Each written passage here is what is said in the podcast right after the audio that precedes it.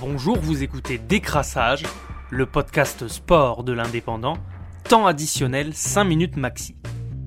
Ce dimanche, lors du Grand Prix de Formule 1 de Turquie, c'est le Britannique Lewis Hamilton sur Mercedes qui l'a emporté. Il est sacré champion du monde pour la septième fois de sa carrière et égale ainsi l'Allemand Michael Schumacher. Avec ses 110 points d'avance au championnat du monde, Hamilton ne peut plus être rejoint. Le Britannique, pourtant sixième sur la grille de départ à Istanbul, a brillamment piloté en terminant le Grand Prix les pneus usés jusqu'à la corde. Sur le podium, il est aux côtés du Mexicain Sergio Pérez sur Racing Point et de Sébastien Vettel sur Ferrari. Une première pour l'Allemand cette année, au terme d'une saison compliquée. Pour Mercedes, c'est le septième titre des pilotes d'affilée depuis 2014, en plus d'un septième titre constructeur déjà gagné lors du Grand Prix précédent. L'écurie allemande fait donc mieux que Ferrari de l'époque Schumacher, entre 1999 et 2004, où l'écurie italienne avait remporté 5 titres de pilote et 6 en tant que constructeur. Ce week-end, en s'imposant à Warrington 26 à 14 contre Leeds, les Dragons catalans ont validé leur billet pour les demi-finales de Super League, direction Saint-Helens, vendredi soir.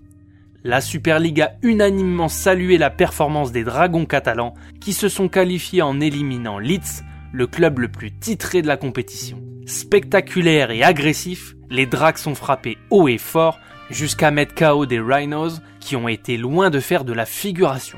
Pourtant, de nombreuses interrogations planaient autour de cette équipe des Drax qui cette saison a toujours connu des pannes au démarrage ou au redémarrage et qui n'avait pas encore accroché un gros à son tableau de chasse. C'est désormais chose faite pour des joueurs qui avaient surtout envie de rendre au club des nombreux sacrifices et efforts réalisés cette saison.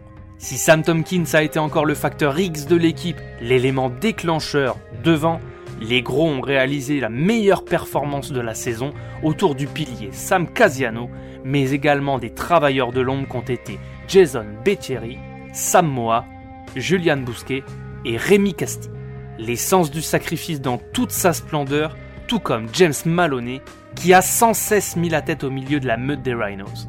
Place à la demi-finale maintenant, avec un déplacement à Saint-Hélène vendredi à 20h45 pour y défier les Saints qui ont déjà éliminé les Dragons au même stade de la compétition en 2014. En attendant, l'encadrement va croiser les doigts quant aux tests PCR qui seront réalisés ce lundi par rapport au risque de suspension qui plane au-dessus des têtes de Mickey McIllurom et Joel Tompkins, deux joueurs qui étaient pointés sur le rapport de l'arbitre.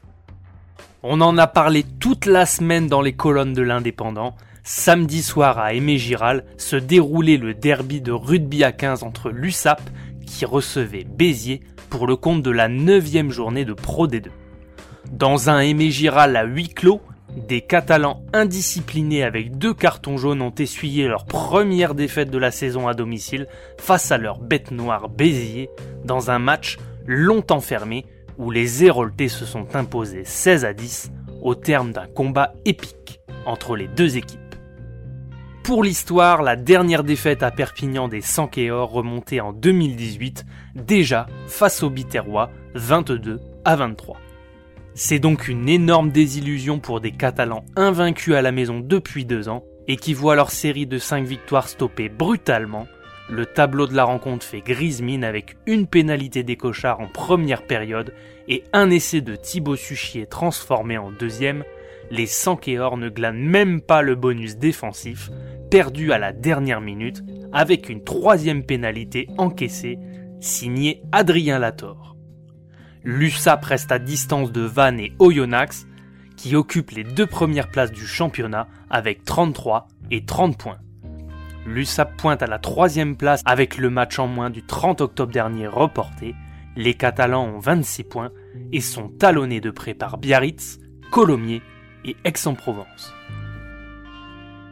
C'était Décrassage, le podcast sport de l'indépendant, réalisé à partir des écrits de Pierre Cribéillet, Stéphane Sicard et Johan Lemort. Bonne journée à tous.